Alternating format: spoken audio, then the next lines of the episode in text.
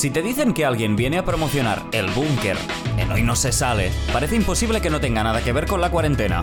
Pero no es así, porque hoy viene uno de los raperos más importantes del hip hop en España, Tote King. Él y su generación marcaron un antes y un después en el rap de este país. Tote y su generación siguen sacando temas, discos y... Bueno, todos no. Pero Tote acaba de sacar un libro increíble, lo que significa que mentalmente han llegado a su madurez intelectual. Mi intención de hacer, de hacer una línea de... Una nueva línea de pipas lo que sí ha hecho esta generación es mantenerse muy en forma. Bueno, canten o no, gordos, flacos, calvos o con pelo, les debemos todo en el rap a quienes empezaron con esto. Como se lo debemos a Blon, un habitual del programa que hoy viene con Mowgli Hawk para mostrarnos cómo sería una batalla de gallos entre famosos. Así que cargaditos de rap, empieza, hoy no se sale. ¡Tiempo! El estado de alarma en todo nuestro país, en toda España, durante los próximos 15 días.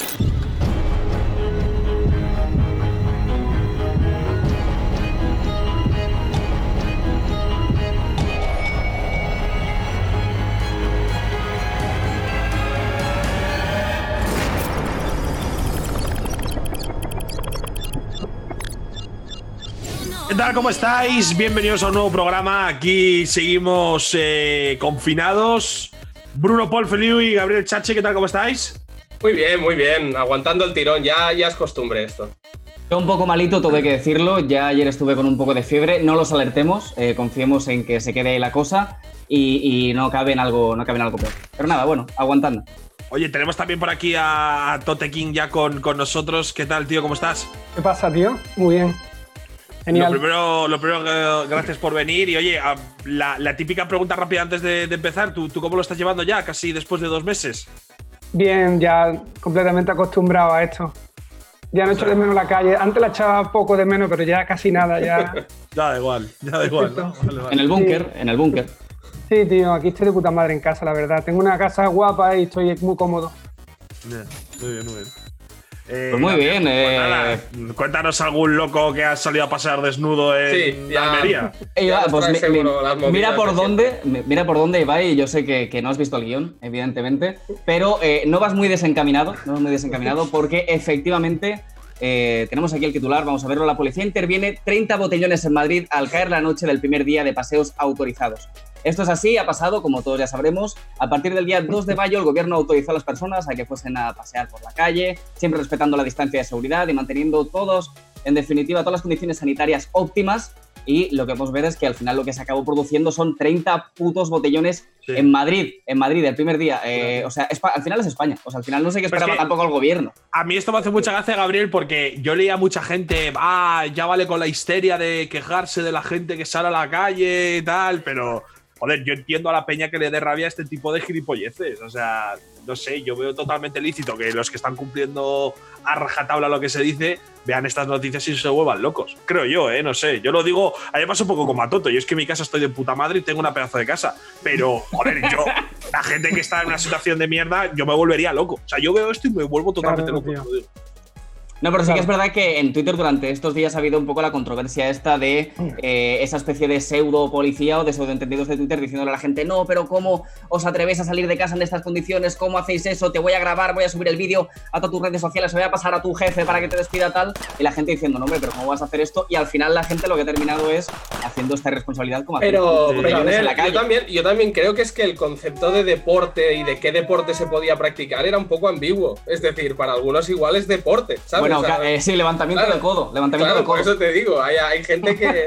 o sea, yo, por ejemplo, la mayoría de deporte que practico lo practico siempre borracho, cuando salgo a bailar o, es cuando más camino, cuando voy borracho y me pierdo. ¿Sabes lo que te quiero decir? Que al final, para algunos puede ser, puede ser una óptica deportiva. No creo que sea lo idóneo. Igual 30 botellones el primer día en que se cae el confinamiento como lo teníamos entendido hasta ahora. Seguramente 30, 30 que han pillado, claro. Claro, claro. Exactamente. Porque, ahí no pone nada de Barcelona y yo sé que por aquí alguno, alguno arma una buena. Pero bueno, no, eh, es que de hecho la noticia dice que la mayoría eran jóvenes, evidentemente, de grupos de 5 a 12 personas. Y cada una de estas personas fueron multadas con 1.000 euros. O sea, de grupos bueno, de 5 oye, pues te ha, salido, te ha salido el botellón de reservado de Pachá, ¿eh?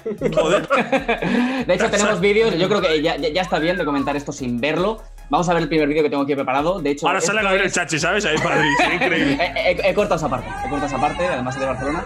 Aquí lo tenemos, es una calle de, de Malasaña, de Madrid, si no me equivoco. Muy bien, muy bien. Lo Oye, tenemos, sí, sí, la gente de hecho está gritando no al confinamiento o fin del confinamiento, celebrando que- pueden salir a la calle. Guapi, me encanta este país, pero o sea, no sé. A ver, pero tampoco, tampoco es un macro botellón. La gente más o menos baila a metro y medio de distancia. Hay distanciamiento Hay social, ¿eh? distanciamiento, quiero decir, es, es un, es un poco. Está a medias, ¿eh? Está Nos fijamos aquí, mira, mírate el plano este del hombre que se está mirando todo. Hostia puta, macho. Tu padre eh, esperándote en casa cuando llegas borracho, mirándote desde el comedor así. Tenemos otro vídeo, de hecho, vamos a verlo. Yo creo que. que Este ya, este ya tiene más pinta. Este de ya botellón. venido arriba. Aquí, venido- aquí ya son las 12, aquí ya son las 12 de la noche, ya están poniendo música bastante fuerte. Ay, señor. Bueno, esto ya, esto ya es otra cosa. Tote, tú por tu, por tu zona ha habido, ha habido mucho, mucho movimiento, que sabemos que el sur, joder, en el sur gusta lo de bajar a la calle, tomarse unos Sí. refrescos. Ayer nos dimos un paseo mi novia y yo y había mucha peña en la calle, pero no vimos nada raro. ¿Verdad, María? Estaba la cosa tranquila. Vimos, no sé, gente paseando, mucha gente por el carril bici Sí. y mm, lo que notábamos, tío, era que, que nos estuvimos comentando todo el paseo que dimos, que se notaba la ciudad muy poco iluminada porque faltaban todos los bares, la luz de los bares, entonces las calles estaban oscurísimas. Era una situación súper siniestra, ¿sabes? Y, Madre tío, no vimos botellona y eso, nos dimos un buen paseo hasta una zona así, hasta el arco de la Macarena, estuvimos paseando por el barrio, pero no, no vimos cosas raras. Vimos a la peña, eh, como te digo, mucha peña en bicicleta, gente corriendo. Yo también te digo que la gente esta que, que, por ejemplo, es lo que decía Tote, ¿no? Que su zona está tranquila y que incluso aún así bajan a la calle a grabar a los demás y a subir las redes sociales, hombre, cuidado, chicos, tampoco, ¿no? Sí, hay- bajar, a la calle, bajar a la calle a grabar, tampoco, no sé, Hay yo no lo punto, haría. hay un punto de afán de, más de afán de denuncia, de afán de protagonismo a veces, que es Del un poco reportero, coñazo. este, del reportero este americano de Antena 3, que lleva 30 años cubriendo noticias en Estados Unidos. Es que no sé cómo se llama, es súper mítico, ¿sabéis qué os digo? Si Sí, le veis, le reconoceréis. O sea, la, la peña quiere ser él, quiere ser el Máximo Huerta, ¿sabes? Sí, El sí, Maxim. Huerta. No sé yo si la gente quiere ser Maxim Huerta, ¿eh? Ahí tengo más dudas. Bueno, algo, Alguna hora, pasta- alguna hora, Algo alguna de, hora. pasta, algo de pasta se metió el cabrón. Bueno, va- vamos ya a otra noticia que también es bastante polémica, a pesar de que no implica personas borrachas en la calle cometiendo delitos, pero es, una, es algo bastante, una anécdota bastante graciosa. Y es que Cerceda, que es un pueblecito, eh, al final tiene que cumplir con franjas horarias para salir a la calle por un solo vecino. Porque claro, el, digamos que el límite para empezar a tener franjas horarias son los 5.000 habitantes. Y claro, esta persona además, que es la que hace que sean 5.001, por culpa de esta persona, al final pues la gente tiene que respetar estos horarios diferenciados de, salida. O sea, vaya putada. Eh, que se, decía de hecho en Twitter que, que esperemos que no haya la mala suerte. Nadie lo desea, nadie lo desea. Eh. La mala eh. suerte de que una persona fallezca en extrañas circunstancias en este pueblo. Ah, vale, vale, vale. Que O sea, ojalá no se diera. Hombre, como Eso- sea, como sea como lo del otro día que leíamos, de, de que en, en una, eh, un tío que salió de la cárcel lo celebraron con un tiroteo y se lo cargaron, como, como inviten al tío ese, lo tienen jodido. Es que creía que le ibas a poner tú, Gabriel, que no sé si lo tienes preparado, pero eh, hay una noticia fake res- respecto a esto, ¿no? Eh, otra Claro, exactamente. ¿La tienes preparada? No, la, la- la iba a poner, pero claro, evidentemente Ah, al ser fake. Claro, te esa noticia esto. fake que la voz de Galicia decía muere un vecino de Cerceda bajo extrañas circunstancias. 12 horas después de esto. Pero no, no, es fake, aunque bueno, realmente es Galicia. Esperemos. Esperemos un par de días y, y ya Sí, veremos. sí, son capaces. De hecho, también tenemos las declaraciones de, de- de un policía, las cuales tenemos aquí en pantalla, que dice: Como profesional de las fuerzas de seguridad, reconoce que las restricciones a la movilidad supondrán tener que estar, destinar recursos a la vigilancia, etcétera, cuando apenas son seis agentes operativos en el, co- en el concejo, repartidos en los turnos de mañana y tarde, pero es lo que hay, afirma resignado. O sea, nuestras fuerzas de seguridad, seis personas que tienen que patrullar a Tío, por, un, 5.000 por un habitante, por un habitante el profe no te puede hacer ahí. Tío. ¿no? Es Bueno, putada, eh, esto es lo típico, tío. Hasta que sean cinco, hasta que sean 5.000, ¿sabes? O 5.002, porque también con el tema del confinamiento va a haber un boom de natalidad ahí importante, seguramente.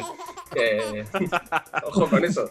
Ojo con los- eso, ¿eh? Los hijos del confinamiento da, da para serie en Netflix. O sea, no lo descartemos de, de una trama de un- una familia al final, que son dos personas, un hombre y una mujer, y al final terminan, terminan siendo ocho. ¿Os imagináis ¿Sabes? que todos los niños que han nacido durante eh, la pandemia o que ha empezado el embarazo durante el confinamiento estos tienen superpoderes todos, tío. Sería impresionante, ¿eh? O sea, en plan Misfits, sería ¿sabes? Sería guapísimo, tío. Ojalá pase. Probablemente pase, si ya da igual todo. Probablemente haya putos niños que vuelen en 2027. da igual. Seguro que en Galicia también, seguro que en Galicia. vale, pues hasta aquí, hasta aquí el repaso, porque el guionista me está metiendo ya collejitas. Así que yo creo que es momento de que pasemos a la entrevista de Tote King, aquí presente. Leyenda del hip hop en España. ¿Qué tal, Tote? ¿Cómo estás? ¿Qué pasa, tío? Muy bien. Es que además aquí nosotros somos todos muy de, rap, de hip hop y de habernos criado además de verdad con eh, pues contigo, SFDK, Violadores del Verso, etcétera. O sea, es que, mm. eh, joder, habéis formado parte de nuestra infancia de una manera brutal. Al, al menos de la, de la de Capo y mía, supongo que de Gabriel también. Sí, yo tengo, mucho. Sí, de, hecho, de hecho, Gabriel tenía un, un canal de YouTube donde. Una droga sin cortar, es verdad. Claro, antes, antes, de que los raperos subieran temas a, a, YouTube, Gabriel lo que hacía era. Puto joseador, puto joseador. robaba ya. Joseando desde pequeño, claro. Resubía los temas a, de Lares o de Emule a, a YouTube antes de que los subieras vosotros. Eh, bueno, emprendedor con 12 años. Poco de mierda de KCO te, te, pilló 10 millones de visitas? ¿O, o Efectivamente, mierda de KCO está con 7,5 millones de visitas. Vamos a meterle al programa, a ver qué te. Pues te digo una cosa, yo tengo muchos de mis temas de la época de Boa, del, tipo cualquiera, y, del TOTE que están repartidos por canales de desarrollo, claro, claro. Bueno, Tote, eh, si quieres que algún día eh, hablamos de los royalties y tal, y llegamos a un acuerdo.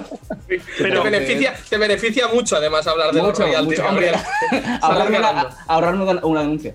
Eso me, ¿Qué, pasó con lo de Boa y toda esa movida? O sea, de repente se dejó de hacer cosas ahí, ¿no? ¿O qué? A lo mejor hay algo muy oscuro detrás. que ha puesto una cara como diciendo. No, no, no. no yo, hablando de este tema? Yo he pensado, yo he pensado, empezamos bien que en el minuto 2 de entrevista ya estamos enjardinando la cosa, pero yo cada uno que responda lo que no, quiera. No, pero Boa, estamos hasta donde yo sé, sigue sacando sus discos como sello discográfico y tal. Lo que pasa es que estamos centrados en en Altafonte, que es como la sección que tienen ahora de digital. Ah, vale, vale, vale. Es que yo decía que, ha habido algunos raperos que han alzado la voz en contra de Altafonte y demás, y yo ya veía ahí. Sí, ¿no? Bueno, claro, vos a los pobrecitos les tocó desde, vamos, desde que yo era joven y estaba con ellos, ya era moda darle caña a Boa. Sí. Sí, eran los primeros que apostaron, ¿no? Un poco. Sí, había la falsa creencia, estaba la falsa creencia también dirigida por, por mucha peña que, que, no, que no salía por Boa de que, eran un monopolio. de que eran un monopolio, ¿sabes? Quiero decir, a ver, yo no soy, no tengo nada que ver con Boa, como sabéis, mm. ni tengo, no tengo ninguna necesidad de defenderlo, ni mucho menos, ¿no? Eh, pero claro, eran, eran unos currelas, tío, que se dedicaron a trabajar como sello discográfico en el rap, ni eran un monopolio, ni manipulaban a nadie, ni nada. Simplemente tenían su pleno derecho de, de sacarle los trabajos a la peña que a ellos les molaba. Y, les salió bien, y evidentemente ahí es cuando nace la animadversión por parte de la gente a la que no le ha ido bien porque no ha tenido un sello respaldándola. Claro, y cuando, después eh, terminó todo el tema de los sellos discográficos, ya eso estaba obsoleto y toda la gente se llevaba sus propias carreras con las redes y con las plataformas digitales, todo el mundo se olvidó ya de, de darle caña no solo a Boa, sino a todos los demás, porque claro, ya no. Era curioso que ahí ya nadie tenía quejas. Porque además en aquella época eh, yo recuerdo que, claro, ahora yo creo que hemos evolucionado todos muchísimo en tema de, pues se entiende que hace falta publi, redes sociales y demás, pero en aquella época eran los primeros raperos vendidos, ¿no? ¿Tú te acuerdas que siempre había mucha polémica con ya no eres real, te has vendido, me molabas más antes, que a día de hoy yo creo que puede seguir pasando, pero claro, hace 15 años eh, o sea, era como traicionar a alguien. O sea, era una locura. Que alguien viviese de lo suyo era como, pero ¿cómo se te ocurre ganar dinero, hijo de puta? Que te quedes en la calle, ¿sabes? Era un poco raro. Tal cual, tal cual lo has definido, tío. Yo tuve, yo me llevé por partida triple, porque yo me llevé la caña por estar en Boa, después me llevé la caña por colaborar con Orozco, y después ya fue la hostia cuando fiché en Sony. Que yo creo ya no eres rapero, ya no eres rapero. Claro, si no recuerdo mal, es que no estoy seguro si fui yo fue Nach o la mala. No, bueno, Nach, también se la comió bien. Sí, claro, sí, también me acuerdo que Nach con Universal fue como. Sí, sí, Claro, es que no recuerdo quién fichó bueno, por una multi, pero, pero yo me comí sacaste, Cuando tú sacaste, creo que es el disco de TOTE, el de Ahora vivo de esto, ahí también, ahí también cayó, cayó lo suyo. Claro, claro, ese disco entero prácticamente me, me acribillaron por todo, por el cambio estético, por eh, haber buscado, lo que él ha dicho, el Ibai lo ha dicho perfectamente antes, cuando ha dicho, ¿cómo te atreves a ganar dinero con tu curro? ¿no? En el disco del TOT el discurso era más bien, ¿cómo te atreves a, rapear con bases tan guapas, americanas? Y, no sé, tenía Beat Them Faces, que eran productores australianos, que yo creo que nadie más ha rapeado con beats de ese tipo, con beats de Les One, tenía dos beats de Oh No, hizo un trabajo brutal buscando, buscando instrumentales de americanos y tal, para que el disco sonara un poquito más, yo qué sé, más de más yankee sí, que es lo que me molaba a mí. ¿Tú has notado que tu audiencia ha, evolucionado mucho con el tiempo? Porque, claro, al tener una carrera tan dilatada, supongo que no tiene nada que ver la gente que te sigue ahora con la que te seguía hace años. O sea, se mantiene mucha gente que empezó contigo, ha entrado mucha gente nueva. ¿Tú eso cómo lo llevas? Lo noto, tío, sí, lo hablamos mucho. En los bolos se ve, en, los conciertos ves Peña que ya tiene una edad. O sea, quiero decir, no, no sé la media que te puedo decir. Hay gente joven, pero la gran mayoría puede tener entre 30 y 40 años. Hostia. O sea, pues es una media, es una media elevada para lo que es un bolo de, hip hop. Claro, que es como que han crecido contigo, ¿no? Porque tú tienes también por, ahí por esa edad, claro. Yo tengo 41 y, se nota, se nota, tengo un público más adulto, claro. Sí, sí, de hecho, de hecho eh, la última vez que te vi en directo fue en el. Creo que fue en el Madrid Salvaje del año pasado. Ajá. Y, me acuerdo que tuve una sensación rara porque, claro, el Madrid Salvaje era un festival, para los que no lo sepan, donde dejaban entrar a menores, con, había como varios tipos de entrada, había de menores, y era un festival que la mayoría de grupos del cartel eran grupos muy de música urbana, muy actual, ¿no? Sí, y, y, en tu, justo cuando empezó tu concierto, que además lo diste con Shota y demás, ¿no? Con todo el, el, el tinglao, eh, pues como que pasó que la gente de mi edad, más cercanos a los 30 o pasados los 30, empezamos a tirarnos hacia adelante del público, que era un público súper masivo, y en cambio la chavalada se fue como tirando hacia atrás y es como que de golpe todos los que habíamos estado detrás durante casi todo el festi, más sentado en el césped, más de señor mayor, ¿sabes? Más de que te importa más estar cerca de la barra que del artista. ¿Me explico? Todos estos empezamos a caminar hacia la vejez y hacia la primera fila. Y, fue emotivo también el, el, momento de darnos cuenta que éramos los que llevábamos un montón de tiempo. Qué guay. Es bonito, tío. Ese bolo fue de puta madre, tío. Tengo un recuerdo y además que lo has descrito perfectamente porque me, ha pasado ya dos veces. El año pasado me pasó un par de veces en el Arenal Sound, que es del mismo corte que el que tú estás diciendo, que era, vamos, yo te diría que eso es un 90% de gente de 20 años. Y en el Madrid Salvaje que había una combinación más como dices tú, había gente joven, pero también había gente más mayor. Pero en el Arenal Sound lo pasé mal porque era, hostia puta, había gente que te miraba como, ¿este quién es? ¿Qué coño me está contando este nota? Pero el Madrid Salvaje estuvo guay, tío, porque ahí te descubres que hay peña joven que te descubre, ¿sabes? Que se interesa también y está guay. Hombre, bueno, como tú, como tú también te, te, estás interesando mucho últimamente, y esto creo que en el libro es algo que hablas, que ahora hablaremos del libro, que tampoco quiero dejarlo aparte, pero en el libro hay un momento en que comentas, ¿no? De que tú durante tu carrera, sobre todo en los, en los primeros años, pues con multinacionales y demás, has colaborado con gente que igual realmente no era la música que tú escuchabas o que, o que más ilusión te hacía colaborar, pero evidentemente por una cuestión de mercado, pues se daban esas colaboraciones. Y en estos últimos años, en cambio, yo te he visto apostar mucho por, por gente joven que hace rap más de un de corte más clásico o más boom bap igual del sur, ¿no? Gente más cercana a ti, igual que has descubierto y que has apostado por, por ello, ¿no? Sí, es que cuando todo no es malo cuando uno envejece, entonces las poquitas cosas guapas que tiene ya está mayor es que te la suda todo. Entonces llega un momento en que ahora ya ni tengo sello, mandé al carajo a Sony, me fui de allí eh, no tengo ningún interés en firmar con nadie más y claro, ahora como se abre un abanico en el que te lo pasas bien, en el que tu misión es pasártelo bien, ya no tienes que demostrarle nada a nadie, la gente ya sabe lo que tú has hecho en la música de este país y curiosamente cuanto más relajado estoy en ese sentido, temas más guay, me salen temas más guapos, me salen con la voz más guapa y me, y me, están cantando este, este, tramo de mi carrera que suena feo que lo diga yo, porque estoy hablando de mí, pero coño, es que me gusta mucho lo que estoy haciendo en los últimos 5 o 6 años, porque se nota realmente que me la suda todo. Ya no tengo que colaborar con esta persona porque estaba en mi sello, ¿sabes? O que no tengo por qué hacer esta canción porque vaya a funcionar en el directo, porque yo me crea que va a funcionar en el directo, o, ¿entiendes? Ahora hago lo que me, da, lo que me, lo que me nace, lo que tengo ganas. Lo que me da la gana, como, como Bad Bunny. Yo hago lo que me da la gana. Tal cual, tío. claro, porque tú, todo el tema este de, supongo eh, hacer una música que pueda ser un poquito más viral, un poquito más comercial. Eh, claro, según nos estás contando, tú en ningún momento te lo has planteado, ¿no? Dices que en el momento en el que empezaste a hacer lo que te apetecía, mejor te has sentido y cosas más guapas en tu opinión te han salido. O sea, que tú el rollo este de cambiar de estilo, como hemos visto a muchos raperos incluso que old school eran súper reales, pero se han adaptado a lo que ahora el público pide, como decís vosotros, de los chavales de 20 años de Madrid Salvaje, tú eso nunca te lo llegaste a plantear realmente, ¿no? No, porque alguna vez he intentado hacer ese ejercicio de una canción, entre comillas, que pegue, que suene, que tal, y eso, eso, no, eso no es fácil. O sea, la gente tiene un concepto muy equivocado. Hacer una cosa que le gusta a mucha gente es complicadísimo. Pese a que la canción, cuando esté acabada y te llegue a ti, te parezca que es muy simplona, es muy sencilla, que está muy vacía. Detrás de todo hay un curro siempre grandísimo, ¿sabes?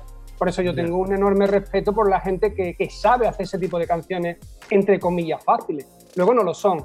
No. ¿Sabes? Luego no, son. Ni mucho es que de hecho, de hecho, en el tema del concepto, ¿no? Nace este concepto un poco con la música urbana, sobre todo se ha recalcado mucho el concepto del hitmaker, ¿no? De la persona que es capaz de hacer canciones que en dos días se viralicen en todo el mundo, y ya no por una cuestión de marketing, que evidentemente existe una cuestión de marketing, sino porque realmente tienen ese gancho comercial, ¿no? Esa radiofórmula que, que engancha a tanta gente no es fácil. Pero a mí me sorprende porque, por ejemplo, el último tema que has sacado, el de Ya me ven, ¿no? Que lo sacaste, de hecho, creo, en la segunda semana de confinamiento, más, más o menos, ¿no? O tercera. Sí, tiene, tres semanas ahora. Tres semanas tiene ahora. Eh, es un tema que, que, es un poco lo contrario a eso. Es decir, es un tema en el que terminas prácticamente gritándole al micro con el sonido súper saturado eh, donde metes frases en sitios que no caben. Eso que tanto le molestaba a tu padre, ¿no? De las metralletas del rey del desfase, ¿no? y, demás. Y es un tema que realmente a nivel sonoro, pese a que el mensaje es muy tote y es muy clásico, como siempre has sido tú, pero es, es, un sonido muy distinto. No, ahora, es decir, en esta parte de tu carrera, ¿qué es lo que buscas cuando haces música? Porque antes igual sí que había un objetivo más de, funcionar, ¿no? De mantener una carrera longeva, pero ahora ya pues lo que te digo, yo intento levantarme del sofá a meterme en el estudio a grabar únicamente cuando el beat me pone de pie. Ya esos son los estímulos a los que respondo. Ya no me planteo, hostia, este beat es un pepino, porque mira cómo tiene esta supuesta atmósfera que, la, no sé, antes por ejemplo pensaba, esto lo suelta mi DJ en un festival y los pone a todos boca abajo. Ya no pienso en eso, yo estoy sentado y claro, después de 25 años rapeando, no me, mm, me cuesta que un beat me, me, motive, pero cuando ese beat llega, hostia, me pone de pie. Y en ese momento se acaba todo. Hablo con mi novia, oye, hoy no como, no ceno, olvídate de mí. me encierro en el estudio y suelo sacar, no sé, yo tengo, una, tengo la capacidad de estar a lo mejor 10 horas seguidas, descansando para mear, para comer algo rápido y volver, ¿sabes? Y ahí hago casi la canción entera. Si falta a lo mejor un trozo, la segunda parte la hago el día siguiente o los dos días y tal. Pero ya no, lo, lo bueno que tiene es lo que te he dicho, que ya no, no estoy pensando en, a ver, yo voy a un festival, por poneros un ejemplo, y tengo un catálogo tan grande en mi carrera que ya da igual los temas que haga ahora. Ya tengo como 20 temas para poner a la gente así. Claro, claro. ¿Sabes? Que vienen desde el 2006. Entonces, ahora puedo divertirme, jugar con los BPM. ¿Qué estoy buscando, por ejemplo, a estas alturas de mi carrera? Pues, por ejemplo, los últimos 10 años estoy rapeando a 70 BPM, cosa que no había hecho nunca antes. Pero no a 70 BPM al doble tiempo, sino arrastrado, como cae la gente de Griselda, por ejemplo, como cae West Side Gun. Eh, no, sé, estoy haciendo temas como el que he hecho con War y con Dollar, que es un tema tía, que nunca me hubiera montado en un reading de ese rollo y que me lo pasé de puta madre. Además, al War lo quiero mucho y es un tío de puta madre y colaborar con él. O sea, quiero decir, me lo estoy pasando de puta madre, estoy probando muchas cosas, divirtiéndome en los ritmos, ¿sabes? Y hablando de probar cosas, bueno, tu, tu primera internada literaria, ¿no? Este libro, El Búnker, Sí, que, además yo, o sea, quiero que me expliques un poco el proceso que ha sido, porque yo leyéndolo, el otro día lo hablaba con Blon, ¿no? Que es muy amigo mío y ya se lo había leído y me dijo, léetelo, léetelo. Y de hecho me lo compré en, en formato que nunca había comprado un ebook, pero estando en cuarentena es lo que me ha tocado, ¿no? Y, y, me lo compré en el formato y, y, hostia, cuando lo empecé le dije, hostia, Pablo, eh, es muy oscuro este libro. O sea, el, el, la intro de odio dije, madre mía, ¿sabes? O sea, y, en cambio el último capítulo es todo lo contrario, ¿no? Es lo contrario. como que, claro, que es, como una terapia el libro en el que relatas un poco desde un punto de vista negativo o, ácido, ¿no? Ese, ese humor americano, ¿no? De cagarte un poco la puta de muchos recuerdos que tienes pero al final son historias de amor contadas desde el odio un poco. Y cuando acabas es como que te das cuenta que son historias de amor en realidad. Exacto. Has hecho una lectura preciosa, tío, y la que es. Ni más ni menos que la que es. Porque, sí, tío, porque, a ver, yo descubrí, como cuento en el libro, lo descubrí en 2004 cuando mi amiga Eugenia me lo dijo en la facultad, eh, que yo era un tío que tenía capacidad para escribir bien sobre las cosas que odiaba. Y no hay que avergonzarse del tema, ni hay que... Mm, yo no creo que haya que apuntar a ser un tipo positivista ni a tener un mensaje que concilie. ¿Por qué, tío? El odio también une y hay alguien que tiene que hablar del odio, ¿no? También hay alguien que tiene, tiene que haber artistas o peña que se dedique a eso, que se dedique a esa oscuridad de la que tú has hablado. A mí se me ha dado siempre bien, pues no sé, yo echo la vista afuera y soy capaz de, de ver lo chungo que hace un político, lo chungo que hace una persona en el barrio y tengo menos capacidad para hacer canciones pues más, no quiero decir moñas, pero bueno, hay gente que, tiene una capacidad grande para hacer ese tipo de, literatura o de canciones que, que concilian. Yo no, he tenido nunca esa capacidad. Cuando descubrí que no tenía que intentarlo ni siquiera, me dediqué más a lo que me salía bien. Pero es que después me fui dando cuenta, a medida que hacía el libro, de justo data, el dato que has dado tú, que es que hay amor dentro de ese odio porque las cosas están tratadas con cariño, la palabra está tratada con cariño, hay cierto estilo, hay muchísimo trabajo de corrección y tal. Y también, también tengo que decirte, bueno, en el libro si lo has leído te darás cuenta del tema, de que ese capítulo que arranca con el odio también viene motivado por la muerte de mi padre. Mm, claro. Perdí a mi padre, que era, tío, mi, mi mejor amigo, aunque suena cliché, pero es que lo era de verdad, y me dejó roto. Y bueno, ahora estoy saliendo, pero los últimos cuatro o cinco años de mi familia entera mi hermano, mi hermana, mi madre, nos quedamos muy tocados. Y el libro, el libro nació también un poco por eso, por esa necesidad de sacar lo que tenía dentro desde que mi padre enfermó, ¿sabes? Y después me di cuenta de lo que vas contando tú, que a medida que recordaba cosas, que iba recordando anécdotas de carretera o hacía reflexiones o, o pensaba en mi familia, en el baloncesto, cosas que van saliendo en el instituto, estaban tratadas con amor. Y al final del viaje acaba en el último capítulo, que yo creo que ha sido el capítulo más bonito que yo he escrito nunca. Creo que supera cualquier canción bonita que haya podido hacer yo. Curioso también que, según lo que cuentas del libro, y tú además siendo un rapero tan, tan old school, ¿no? Podríamos decir de, los primeros de este siglo en España y que, bueno, nos, como decía antes, nos has acompañado a muchos.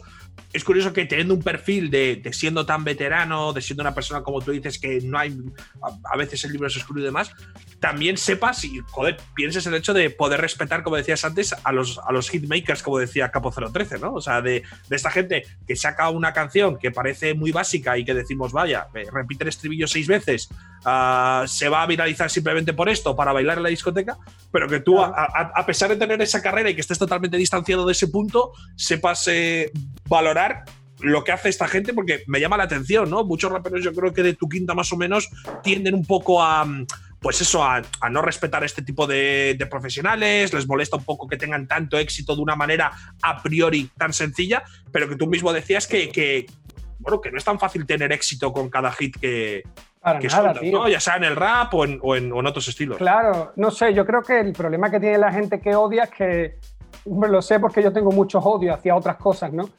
Al final siempre hay algo de, de miedo hacia ti y de inseguridad hacia ti. Yo no la tengo en el rap, yo sé de lo que soy capaz y la he tenido durante periodos, pero, pero ya tengo los suficientes años como para darme cuenta, por ejemplo, de que esas canciones de las que hablamos no voy a ser capaz de hacerlas yo. O sea, yo no soy capaz de hacer una canción que mañana tenga dos millones de visitas y ponga a bailar a un país entero. Pero hay una persona que sí sabe hacer. Probablemente esa persona jamás va a escribir ni la mitad de las barras buenas que tengo yo en dos canciones. Pero es que la vida es guapísima que sea así. Porque alguien tiene que poner a bailar a esas criaturas.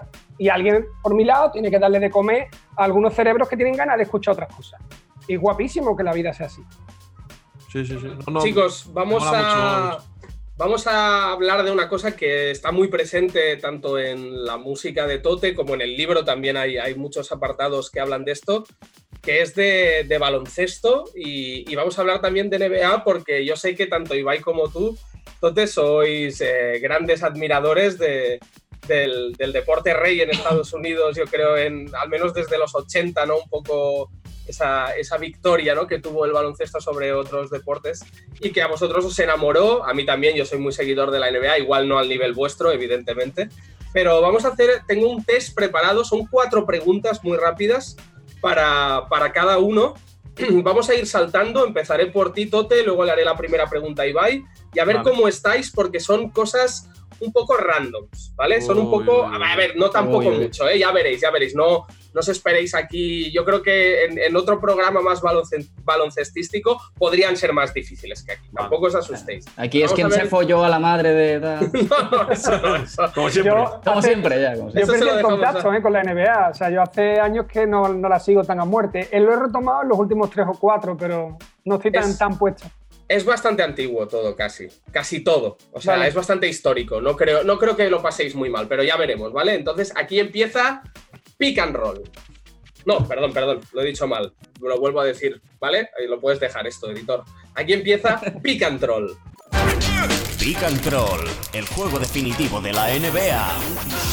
A ver, Tote, primera pregunta.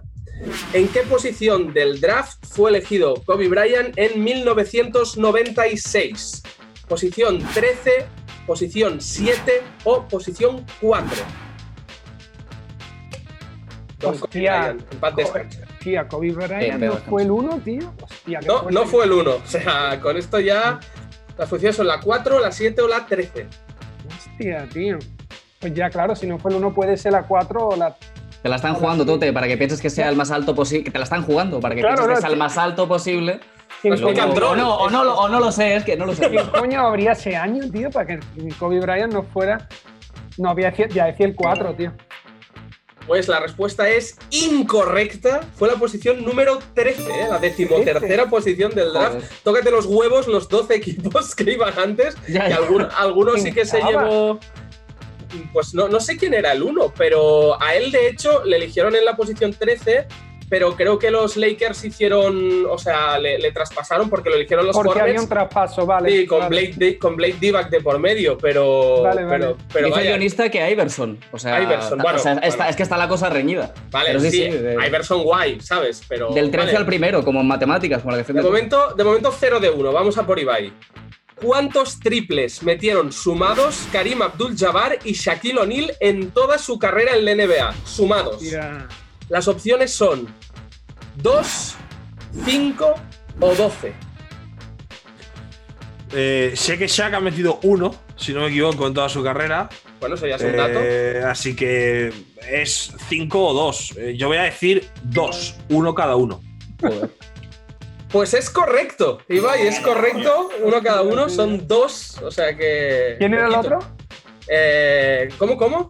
Mira el otro, has dicho Karim, Karim Abdul-Jabbar, perdón. Sí, sí, además en esa época no se tiraba de tres, o sea que habrá sido algo muy. Sí, sí. Y menos midiendo seis metros y medio. Sí, vale, siguiente pregunta para Tote. El jugador más alto de la historia de la NBA, Manute Ball, y el más bajo, Maxi Bogues, compartieron equipo en los Washington Bullets. ¿Cuánto medía cada uno?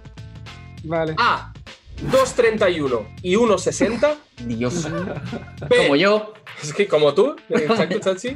B, 2.40 y 1.50. No, 2.40 es, es, es, Eso no lo ha tenido nadie. 2.40, tío. Hombre, igual si se bajaban los pantalones por ahí, pero. Y, y la C, 2.24 y 1.65. Es la A, creo yo. Es la A o la C. A ver, repíteme la A. 231, 160 es la opción A y la opción C es 224, 165. Manute Ball y Maxi Bogues. Yo creo que es la, la... Pues es correcto, es la A. Empatamos aquí el, el, marcador. Vamos con la siguiente pregunta para Ibai. ¿Quién es el MVP más joven de la historia de la NBA? Will Chamberlain, Karim Abdul-Jabbar o Derrick Rose. Derrick Rose C. Pues la respuesta es correcta. Derrick Rose consiguió el MVP a los 22 años de edad. Vaya puta máquina y ¿no, chaval? Bueno, bueno, le, le está dando. Vamos, vamos con la siguiente para Tote. Solo un jugador ha conseguido el MVP de forma unánime. Tenemos tres opciones que son Michael Jordan, LeBron James o Stephen Curry. Unánime. MVP unánime. A ver, Jordan. ¿Quién es el otro? LeBron James o Stephen Curry. Claro, son tres que lo podrían haber ganado un anime. Lo podrían haber sido, sí. Es que un anime es una barbaridad. Es una barbaridad. Imagínate el balón de oro, un anime, tío. Pues Pero es solo hay, imposible. solo hay un jugador que lo ha conseguido. Y en una temporada realmente significativa, yo creo. para Yo creo que ha sido LeBron y fue. Me la había jugado. Pero claro, puede, es que también puede haber sido Jordan con esto, tío. Te doy, te, te- te- te tienes que mojar, Tote. Te voy a decir LeBron, te voy a decir LeBron, va. Pues es incorrecto. Es Stephen Curry. ¿Es Curry? En el 73-9, ¿no? Debe Es- ser. es- sí, es Stephen Curry Hostia. en, eh, bueno, en la temporada en que yo creo que se instauró ya definitivamente el small ball en la, en la- el small ball Sí. en la NBA, porque batió todos los récords de, de triples y de que, que había. Y sí, sí, en este caso es Stephen Curry. Que luego es la temporada que pierde la final contra LeBron, ¿eh? Ojo, Sí. ¿eh? Es increíble eso. ¿eh? Es increíble. Yo estaba A ver. pensando en LeBron por eso, por Sí, eso que sí. hizo el tío como remontó eso, que fue él llevando el equipo. Eh, Pues en este caso tenemos error, seguimos 2 a 1. Ibai, te puedes poner 3 a 1 y ya con esto vencer definitivamente, pero vamos a ver. Bubba Wells tiene la expulsión por 6 faltas más rápida de la historia. Fue en 1997 jugando con Dallas, en esa época en que mi equipo era una puta mierda, eh, contra los Chicago Bulls de Jordan. ¿En cuántos minutos hizo las 6 faltas? En 1997 has dicho, ¿no? Claro. Sí, 1996, sí, porque los Dallas ahí eran una Claro, mierda. claro, claro, luego, luego ya con, con Nowitzki ya mejoraron. Pero mejoramos, perdón, que hay que hablar con propiedad. Eh, ¿Cinco minutos, tres minutos o siete minutos? La verdad que no tengo ni puta idea. O sea, un puto De una- de una- de una. Tres minutos, yo creo. Salió a hacer las faltas rápido y ya está. Tres minutitos. Pues es correcto, es Let's correcto. Como si, de los, como si de los Bad Boys se tratase. Hizo un montón de faltas Madre en tres mía. minutos, en esa época en que además hacer falta no era como ahora, que miras mal a alguien y te la pitan. Ahí había. Había que había- meter fuerte. Había palo, había palo. Última pregunta para Tote, con opción de maquillar. Ya solo no te queda otra cosa que, que maquillar. Jerry West sujeta el balón con la izquierda en la silueta del logo de la NBA. Pero ¿con qué mano manejaba el histórico jugador el balón? ¿Derecha, izquierda o era ambidiestro? Hostia, que para jugar, para jugar la NBA hay que ser ambidiestro. O sea, quiero decir, para jugar al básquet hay que, hay que jugar con las dos manos, pero Bueno, pero hay una con la que. Hay una dominante. claro, tirar, claro. pero claro, pero estamos hablando de tirar o de botar. Tirar, tirar. Tirar. Eh, su, su mano buena, sí. Yo creo que él era diestro, creo. Pero es que, claro, ese tío es más viejo, mucho más viejo de que cuando yo empecé en la NBA. No lo he visto jugar en mi vida a Jerry West. Pero yo creo que sí que era diestro, no sé por qué. Pues es correcto. En el logo eh, sujeta el balón con la mano izquierda, pero él solía Tira tirar con la- con la mano derecha. Es que esa foto ¿no? en la que se basa el logo, pues sí que estaba sujetando el balón con la mano izquierda. Bueno, pues bueno, 3-2. Vamos a ver si Ibai eh, hace un pleno, que sería bastante, bastante impactante. Eh, ¿Quién es el jugador con más pérdidas de la historia de la NBA? ¿Vale? Y, y no hablo de pérdidas de orina, ¿eh, Ibai? Que, que ahí podríamos entrar a unos cuantos, ¿eh? Eh, Vamos a ver, estoy hablando de Cal Malone, de John Stockton o de LeBron James. John Stockton. Seguro. Apostamos por John Stockton con seguridad y la respuesta es incorrecta. Vale, coño. Era Vale, vale. Cal Malone. Es verdad que los tres forman parte del podio, del top 3 en pérdidas históricas. Stockton es el segundo, ¿no? Eh, sí, pero Cal Malone era en este caso. Así que bueno, aquí terminamos. Ha estado bastante bien, los dos habéis Bien, hecho bien, bien, ha estado vuestro bien. papel, pero, pero bueno. Pues nada, Tote, felicitarte por el libro, por, Gracias, por tío. seguir activo y en forma en la música, que es algo que creo que muy poca gente de tu generación ha logrado. Y en el físico, y en el físico también. El ¿Por qué no decirlo? O también, sea, míralo. Porque, porque aquí, No, no, somos, aquí somos cuatro y, y resulta que el único que pasa la cuarentena nos dobla en estado físico al resto. Bueno, a Gabriel, a Gabriel no le metas en ese saco, ¿eh? No, a ver, claro. sí, sí. Gabriel va fuerte, ¿eh? Gabriel va fuertecito.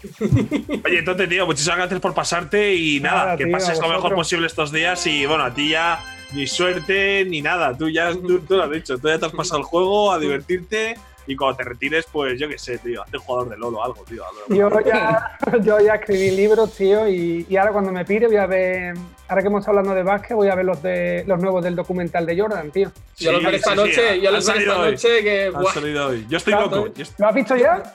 Yo, ya. ¿Tú yo vi el día hasta hoy, claro, o sea, me faltan los de hoy. Ah, te faltan como a nosotros, como a nosotros. Claro, claro, claro, Porque ahora mismo estoy que estoy deseando que sigue, sea de, de Dennis Rodman el documental. O sea, es lo que más deseo, que sea todo el rato Dennis Rodman. es que es una pasada, tío. Es que la parte de, de Rodman ha sido muy guapa. pues nada, voy a verlo ahora, tío.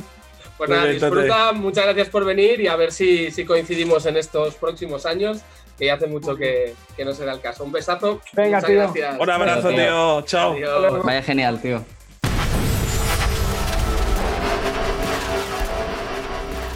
Oye, por cierto, Ibai, eh, estos días la, la, gente está comprando muchísimo por internet, ¿eh? Con lo de la cuarentena. Hombre, pues tú me dirás, eh, los que jugamos todo el día como yo, no nos ha quedado otra que comprar online.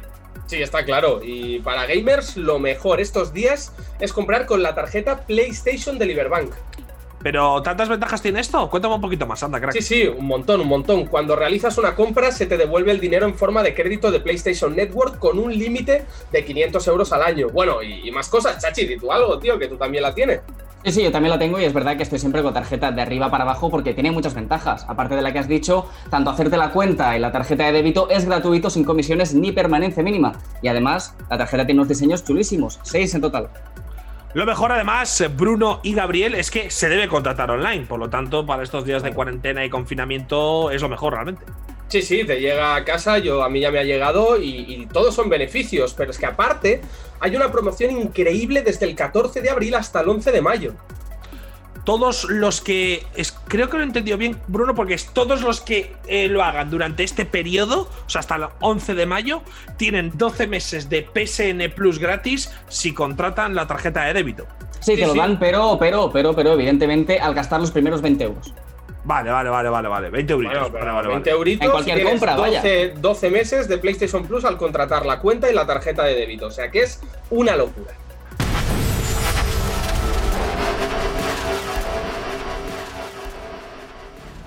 Bueno, Ibai y Gabriel, hoy os voy a introducir en un mundo muy mío, que es el de ser juez de, de batallas de gallos, ¿vale? Me gusta, me Entonces, gusta. Pensaba que ibas a decir un- el alcoholismo. Ah, no, no, Pensaba que ese, ibas a decir la. Vale, vale, Didi. a ver, a ver lo que decís. Vale, va. Entonces, lo que vamos a hacer es, eh, hemos traído a dos de los mejores freestylers de nuestro país, ¿de acuerdo? Que son Blon y Mowgli Hawk, ¿vale? ¿Cómo? Blon y Mowgli Hawk y se van a enfrentar, se van a enfrentar en una batalla en la que cada uno ha elegido a tres famosos que son como sus Pokémon. Tienen Vale. que elegir a un famoso, el otro a otro y enfrentar a esos famosos en una batalla a capela de tres rondas, ¿vale? A capela, let's go. a capela, sin instrumental, ¿vale? Entonces, si os parece, doy paso a cabecera y ya entran nuestros, nuestros concursantes, competidores o como queráis llamarlo. Así que aquí empieza la batalla de los famosos.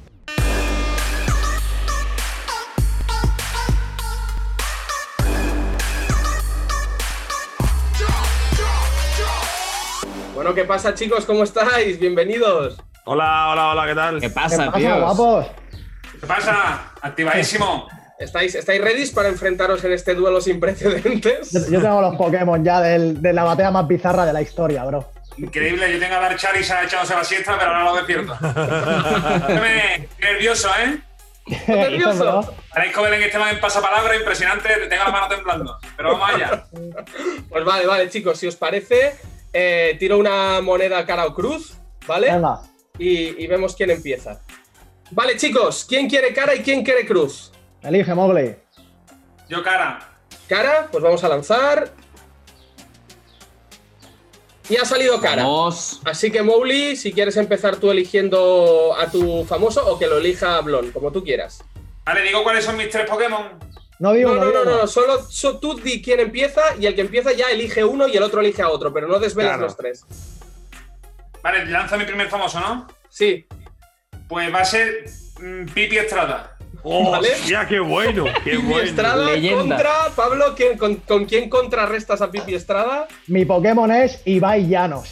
¡Hostia! ¡Hostia! Qué duelo, Vale, vale, qué duelo me- de. Me gusta cómo empieza esto, chicos. Así que Pipi Estrada contra Ibai Llanos. Eh, empieza Blon, entiendo, porque ha ganado la moneda David.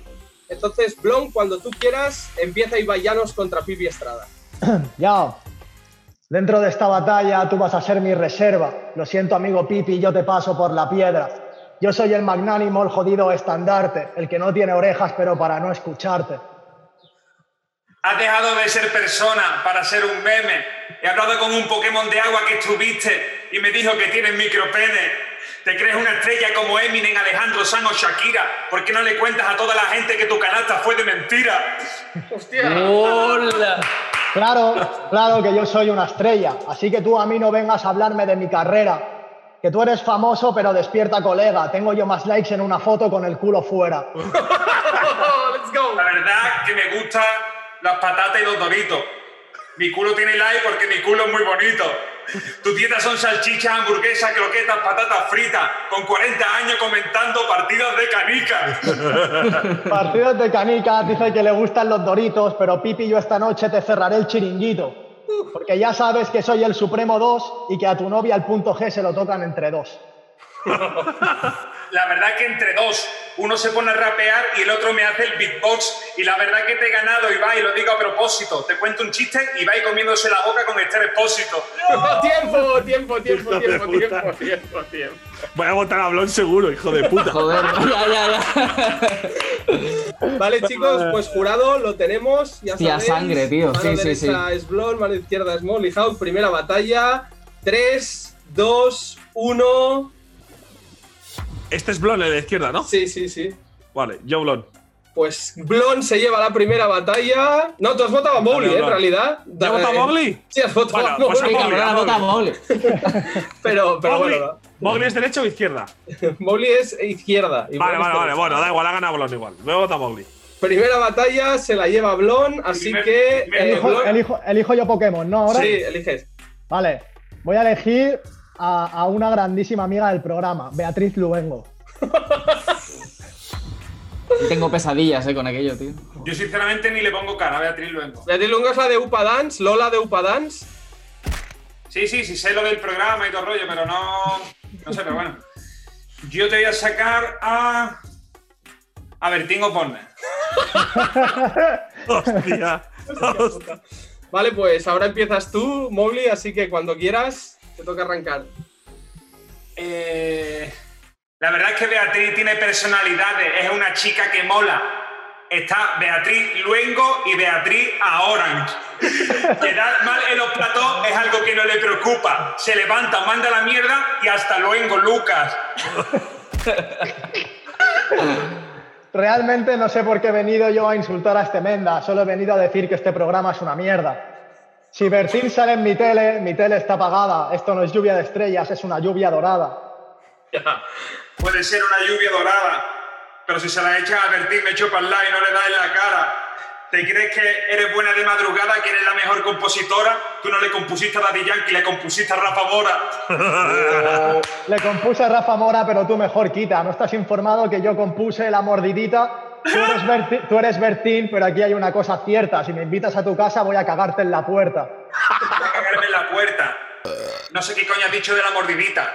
Si tú tienes menos flow que una pelea de Mike Tyson con Julio Anguita. House, te hicieron en ese programa tu peor entrevista y te sentiste como en los Galácticos Amavisca.